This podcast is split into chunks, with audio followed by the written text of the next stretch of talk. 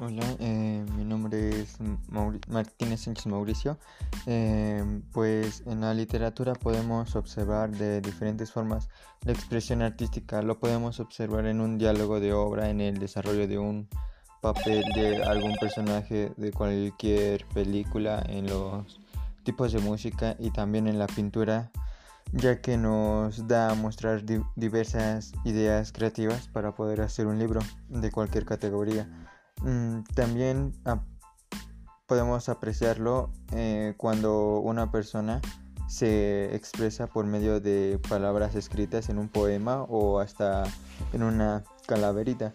Lo podemos observar también en las publicaciones, ya sea de comida, de productos, de comida, de productos de cocina, hasta en publicaciones de aparatos electrónicos. Y pues también tenemos, bueno,